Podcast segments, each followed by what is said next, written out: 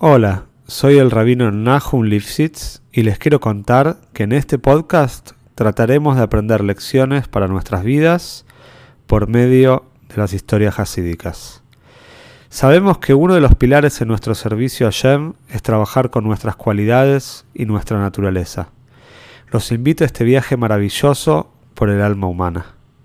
Si querés apoyar este podcast, te pido que lo difundas entre tus conocidos y si querés dedicar una historia, podés entrar en contacto conmigo por medio del mail que figura en la descripción. Te deseo que disfrutes la historia y puedas encontrar una gran enseñanza. Esta historia es para Refuah Shleimo de Adina Bat Peshe Reisel. Se cuenta eh, de famoso tzadik Revigiel Meir Justin. Él era un rebe que ponía mucho énfasis en la mitzvah de Agnosas Orgim, de traer invitados a su casa. Hay una historia muy particular, muy interesante, con una enseñanza muy importante de algo que le sucedió a Remi Joel Meir.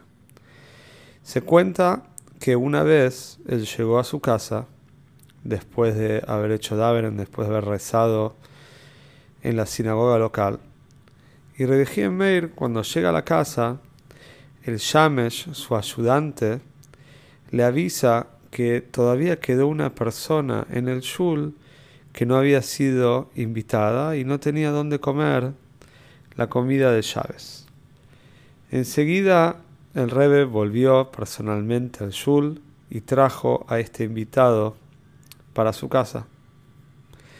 Este hombre era un hombre que estaba vestido con unas ropas muy viejas, muy sucias, todas rotas, y se lo veía en el trato como una persona muy bruta.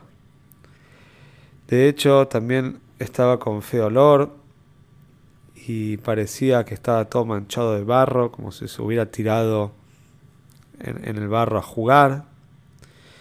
Realmente era difícil sentarse al lado de él. Y por supuesto, que seguramente será el motivo por el cual nadie lo había invitado a comer la seguridad de llaves. Con todo eso, a pesar de todo este cuadro, Remy el Meir lo recibió con una cara sonriente y lo invitó a su mesa. Se disponían para decir Sholem Aleichem, pero el Rebe ve que el invitado no sabe decirlo y le pregunta, decime por qué no decís conmigo yo lo dije. A lo cual el invitado le contestó, la verdad que no, no sé cómo decir esto. El rebe pacientemente dijo, palabra por palabra, con el invitado yo lo Cuando llega el momento de Netil hacia Daim, decir la broje, después de lavarse las manos, el hombre tampoco dice la broje. Reviejí el mail, le pregunta el motivo por qué no dice la broje, y el hombre le vuelve a decir, yo no sé nada de todo esto y finalmente lo repitió con el Rebe. Cuando llega el momento de Kiddush, el Rebe le acerca un bejer, una copa de Kiddush al invitado, a lo cual el invitado también contesta que él no sabe hacer Kiddush. Y nuevamente, palabra por palabra, el Rebe se tomó el tiempo de repetir con el Kiddush.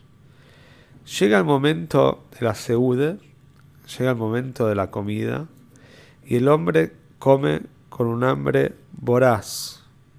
Empieza a tragar la comida, come literalmente como un animal.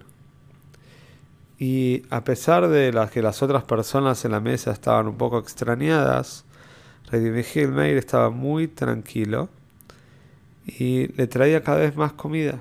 Se comió una jale. Después Rey Meir trajo otra jale y el hombre también volvió a comer hasta que Rey Meir trajo todas las jales que la esposa había preparado para ese llaves. El hombre las comió todas. Imagínense la situación. Seguramente no todos estaban cómodos, pero el rebe estaba muy cómodo y seguía sirviendo y ayudando a este hombre para que pueda llenarse.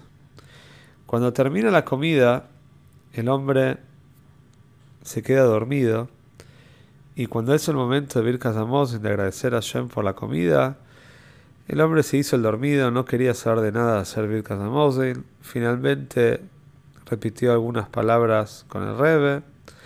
Y luego, como era la usanza en esa época, generalmente los invitados se quedaban a dormir en la casa en la cual eran invitados. Entonces el hombre se tiró todo sucio en el sillón, un sillón hermoso que tenía Remi Meir en el, en el salón de la casa, en el living. Pero nadie dijo nada. Finalmente, al otro día, cuando el Meir se levanta, no encuentra al hombre. No lo encuentra por ningún lado y le pide al Yamesh por favor que lo vaya a buscar. El Yamesh, el ayudante del rey, empieza a buscar por acá y por allá, pero nadie recuerda haberlo visto. Nadie se acuerda de un hombre con esa descripción, la que Yamesh les decía a la gente. Y finalmente, cuando Yamesh le cuenta esto al Rebe, el Rebe concluye que este invitado no era una persona común y corriente, este era un invitado del Shomaim, un invitado celestial que lo había venido a probar.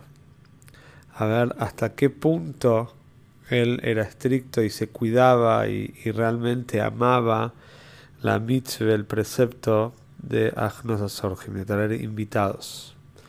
Y por supuesto acá tenemos para aprender muchas cosas, pero más que nada esto de estas pruebas constantes que muchas veces tenemos en la vida.